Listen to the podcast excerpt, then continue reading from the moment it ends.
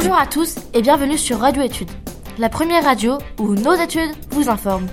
Nous avons pu accéder à des études de l'OMS sur les manifestations des Gilets jaunes et nous en avons tiré la conclusion qu'effectivement, les bombes agricoles utilisées aux dernières manifestations sont bel et bien nocives pour les poumons. Nous passons la parole à Christophe, notre reporter.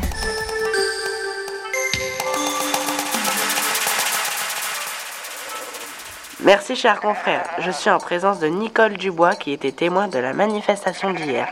Quel est votre ressenti sur cette dernière? J'ai trouvé la manifestation d'hier très violente. Il y avait effectivement beaucoup de bombes agricoles dont on ne connaissait pas les effets jusqu'à aujourd'hui. Merci pour votre intervention Christophe et Nicole. Nous passons la parole à Michel, notre deuxième reporter. Merci cher confrère, je suis en présence de Dominique Buchet, un agriculteur. Pourquoi y avait-il tant de bombes agricoles dans cette manifestation? Il y a beaucoup de bombes car les agriculteurs en achètent facilement. C'est un engrais banal qui possède une bonne puissance explosive. Merci pour ces premières informations Michel et Dominique. Christophe, vous avez pu entrer en contact avec un expert des bombes agricoles? Je suis en présence de Guilhem, expert dans les bombes agricoles. Pourquoi les gens utilisent les bombes agricoles et pas d'autres bombes? Expliquez-nous. Le composé utilisé est un substitut du TNT, surtout en usage civil. C'est un mélange de nitrate d'ammonium et de fioul qui a au moins trois avantages. Il est très bon marché, possède une puissance explosive de 25% supérieure à celle du TNT, et de plus, il est beaucoup plus stable que la nitroglycérine. Merci pour ces informations. Mais en quoi les bombes agricoles sont-elles nocives pour les poumons? Les bombes dégagent un gaz avec des pesticides. Mélangées à l'oxyde de soufre dans l'air, ces dernières sont nocives pour les poumons, et de plus, elles peuvent occasionner des troubles de l'humeur. D'accord, alors pourquoi ne pas interdire les bombes agricoles? On sait que certaines bombes au nitrate fuel ont tué 168 personnes à Oklahoma City aux États-Unis en avril 1995. Je pense que le marché des bombes agricoles est bénéfique pour l'État, car les agriculteurs en achètent des tonnes. Ça coûterait trop cher à celui-ci de les interdire.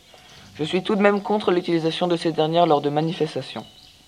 Merci pour cette hypothèse. Nos sources racontent que les bombes agricoles sont plus nocives lors de grosses manifestations. Expliquez-nous. Effectivement, lors de grosses manifestations, la pollution atteint un pic important, et l'oxyde de soufre qui est présent double, voire triple, donc engendre une plus grande quantité de gaz toxique.